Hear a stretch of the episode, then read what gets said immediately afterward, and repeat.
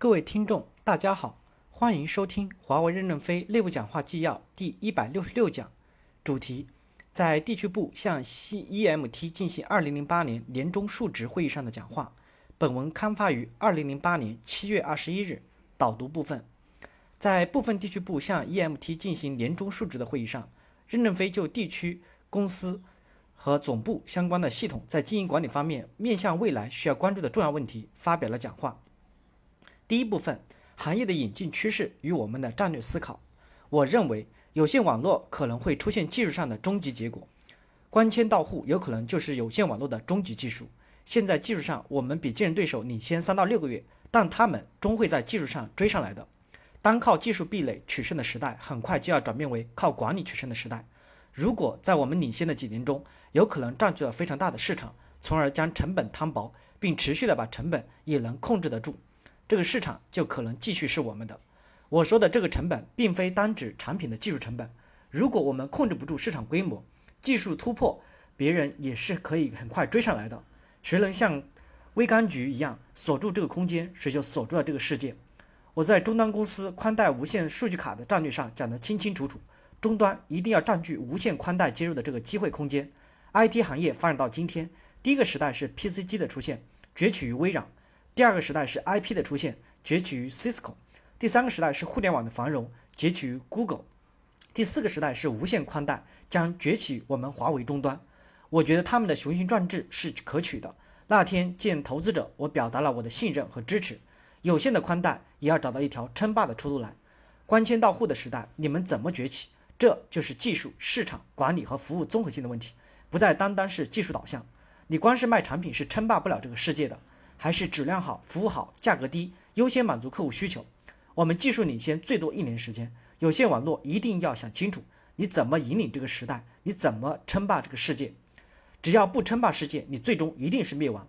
当然，我不是指你一家称霸，而是两强称霸。我司在 IP 以太网络与产品的竞争力提升上，还需要继续艰苦努力。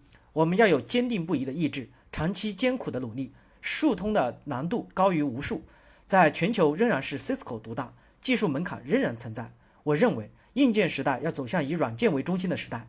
将来由于计算机的处理能力，由于传输能力的趋强，这种云计算模式以及大型分布式数据库的出现，这个时代将发生大的变化。我们的网络产品怎么在这个时代弄潮？我们研发体系是以产品技术为基础，还是以商业模型为基础的研发体系，也可能要转型了。我们要深刻认识到，未来面向网络不仅限于是一个通信网。我们的核心网接入系统未来为信息化如何提供服务，出路一定很大的。因为大的信息投资者都会是今天的运营商，他们要赚钱，不会免费提供服务。掏钱投资的人一定要收到钱，否则他就不会那么积极的去推广。因此，他会选择我们的技术为他们的支撑。我们的核心网要更要更加开放，形成新的思维，进入新的领域。互联网不断的往新的领域走，带来了技术的透明、管理的进步，它加快了各公司之间差距的缩短。因此。未来的竞争是管理的竞争，我们要在管理上与竞争对手拉开差距，要站在客户的角度研究什么样的技术和应用能给客户带来收入、利润上的好处。我们应该沿着企业的主业务流，例如产品开发流、合同获取及合同执行流，来构建公司的组织及管理系统。目前，产品开发有 IPD 保证，合同获取及执行流目前还没有系统级的管理系统来保证，而这流中集中了公司的资金、物流、存货和所有回款。每条产品线都应该有一支蓝军队伍，他们从战略角度来攻击你方向的真伪，挑剔你的毛病。我们的产品线，特别是核心网的产品线，做的已经不错了，但不要僵化。我们要从蓝军里面选拔红军司令。你都打不败华为，你怎么能接班呢？刚才有人在大会上当面批评我，我没生气啊，我生气的是那种唯唯诺诺、根本就不动脑筋的人。我认为我们在很多问题上要好好思考，我们肯定要在不同的国家、不同的运营商要有个性化的解决方案。但是在个性化的策略研究上，我们是不够的。我们拿着全球的统一目光来看一个个个性化的市场，我们的分析方法是有问题的。这个我们已经认识到错误了。回过头来，我们相信别的厂家能走得下去，我们也应该能走得下去。在坚韧不拔上，我们有时候不如对手，我们要改进。印度，我们现在也不能说已经真正找到解决方案了。我是指管理上，不是指指技术上。但我们要坚定不移地去探索不同的国家、不同地区的解决方案。我们不要知难而退。要建立印度那样市场还能生存发展作为标杆，让每个区域都不会以成本原因输于对手。Market 做的客户满意度调查结果要全面公开，我们花了这么多钱，客户有批评，为什么不公开呢？不公开就不会促进我们的改进，那有什么用呢？既然对手知道有什么关系呢？他们攻击我们怕什么呢？主要是我们自己改了就好了。什么叫无理要求？除了客户说你这个设备给我一分钱都不付，别的都不是无理要求，而是我们自己骄傲自大。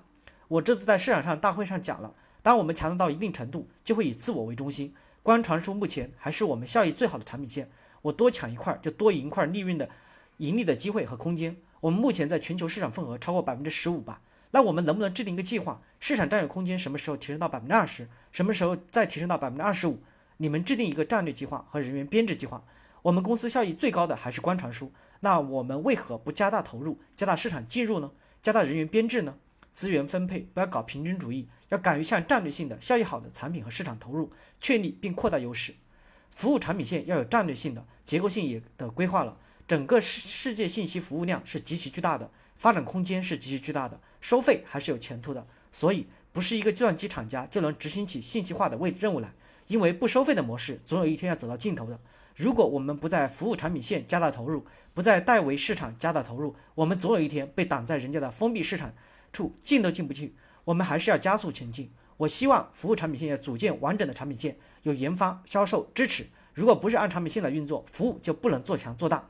要给服务产品线的一个执行磨合的过程。